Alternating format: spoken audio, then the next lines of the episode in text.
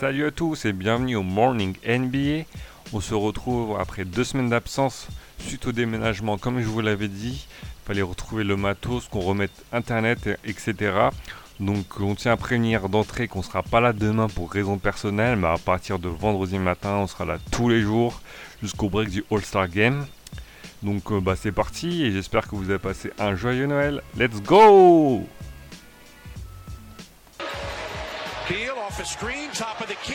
c'est parti pour résumer les matchs de la soirée. On rappelle pour Noël, il y avait 6 matchs à marathon long de 13 heures où vous étiez avec nous pour commenter sur Twitter.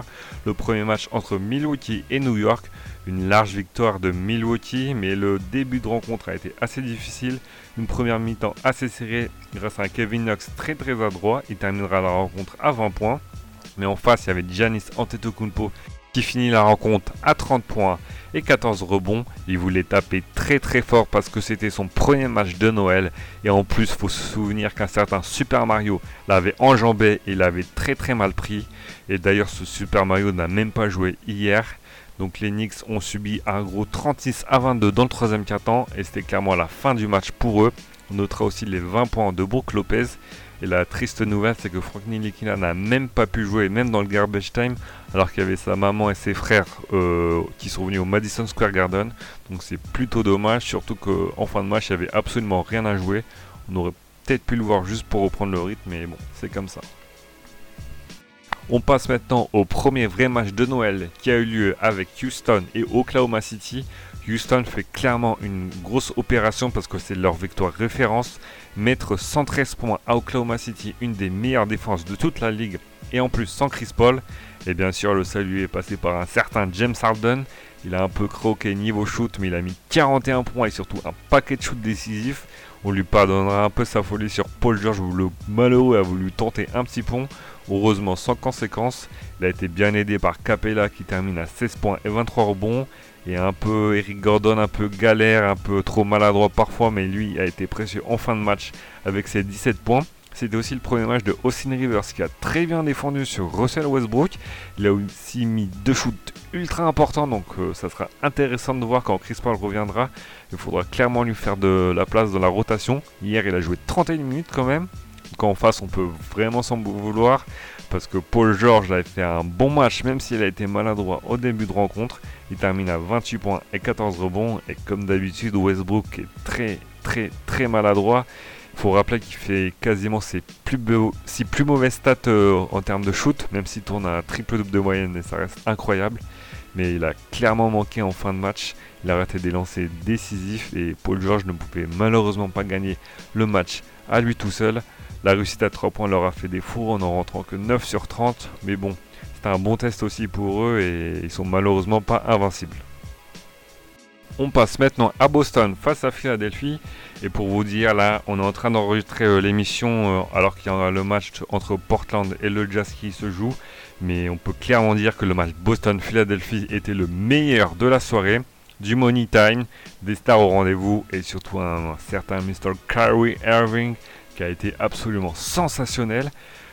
Petite euh, stat, enfin petit point important à noter, s'il a joué aussi bien, il l'a dit, c'est parce qu'il y avait 10 membres de sa famille, enfin plus de 10 membres de sa famille qui étaient là. Certains ne l'ont pas vu jouer depuis le lycée, donc il voulait vraiment frapper fort. Il fait un match de ouf, c'est lui le MVP de la soirée, tout match confondu. 40 points, dire bon, et seulement 3 passes décisives, mais surtout un money time de feu. C'est lui qui mettra euh, le shoot de légalisation pour, pour forcer la prolongation. Il met aussi quelques shoots décisifs, mais allez checker son shoot sur Jimmy Butler à 20 secondes de la fin du quatrième carton. Et il ressemble beaucoup à celui de Clay Thompson qu'il qui a mis il y a deux ans. Donc c'est un match qu'on vous conseille fortement. Malheureusement pour Philadelphie, c'est encore une nouvelle défaite face à Boston. On n'arrive pas à comprendre pourquoi ils n'arrivent pas à bien jouer tout au long du match, excusez-moi. Et euh, un certain Joel Embiid n'a pas touché un caillou en fin de rencontre, surtout en, en overtime. Il mettra 34 points et prendra 16 rebonds. Il aurait mérité plus de ballons, surtout quand on voit ce qu'a fait Ben Simmons pour la balle de match. DJ Riddick a été maladroit. Et Jimmy Butler aura fait un match plutôt bizarre, il n'a pas été mauvais, il finit à 24 points, il a super bien défendu, mais on l'a vu trop par séquence. On aurait aimé qu'il pèse un peu plus euh, dans ce genre de match, justement, il est venu là pour ça.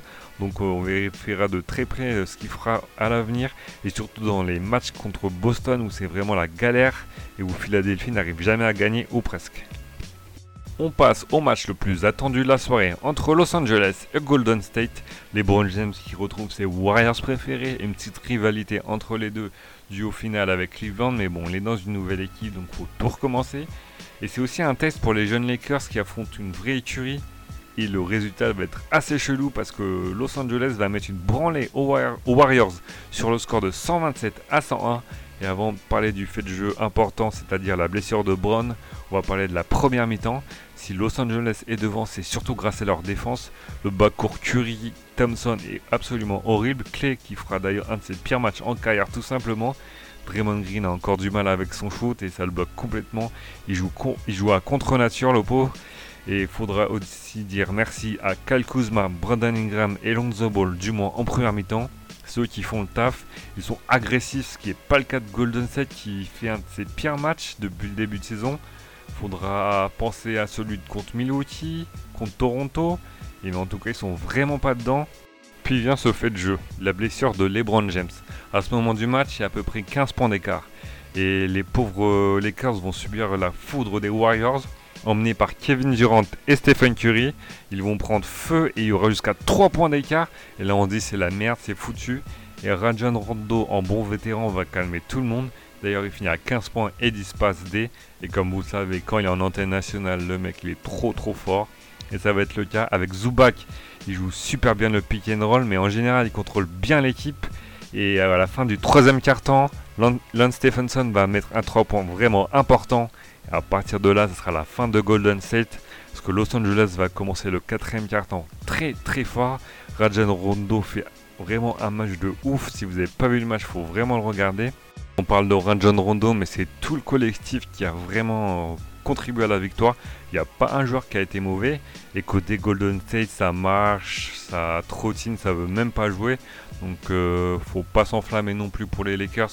Mais c'est une très belle victoire. Il fallait absolument l'emporter parce que c'était comme un test pour eux.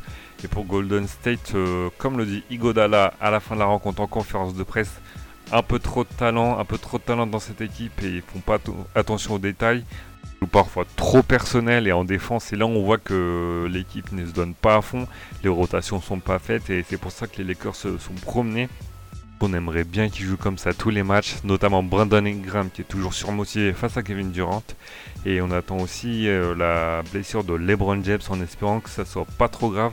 A priori, il devrait pas être là pour le prochain match, donc bon, on croise les doigts pour les fans des Lakers.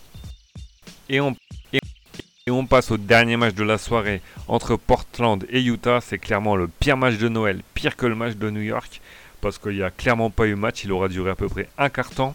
Donc Utah qui joue vraiment bien mais qui n'a pas de réussite à 3 points en témoigne leur 0 sur 8. Mais lors du deuxième quart-temps, ils vont préchauffer pour finir à 35 à 22 et surtout tout le monde va enchaîner de loin, ce, ce soit, pardon, ça sent vraiment la fin de soirée. Donc que ce soit Donovan Michel, Tabosé Folocha et surtout Joe Ingles et Kyle Corver, ils vont tous prendre feu. Et les pauvres Blazers n'ont pas l'attaque pour survivre. Il y a aussi beaucoup d'intensité dans ce match.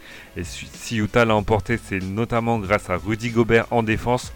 Ils ont été très solides à ce niveau. Il finit à 7 contre en à peine une mi-temps. Donc c'est dire euh, la performance qu'il fait. Il termine à 18 points et 14 rebonds. Et côté Jazz toujours, il y aura 7, joueurs à 10 points au plus. Et bien ça, je recompte bien. Et c'est ainsi que s'achève euh, la soirée de Noël. On aura été assez content, notamment grâce à Kyrie Irving et James Harden. Un peu dommage pour le match de Golden State où LeBron James est blessé. Mais bon, c'est comme ça, ça arrive. En tout cas, on a bien kiffé avec vous sur Twitter. On se retrouve euh, donc pas demain, mais vendredi comme premier, à partir de jour, ça sera tous les jours qu'on kiffera ensemble. Donc à peu près, on rappelle entre 6h et 9h du matin. Et on vous souhaite euh, de bonnes vacances pour ceux qui sont en, vacances. Bon courage pour ceux qui taffent aujourd'hui, donc ça va être très très dur pour vous. Et le reste, bah bonne nuit. Salut et salut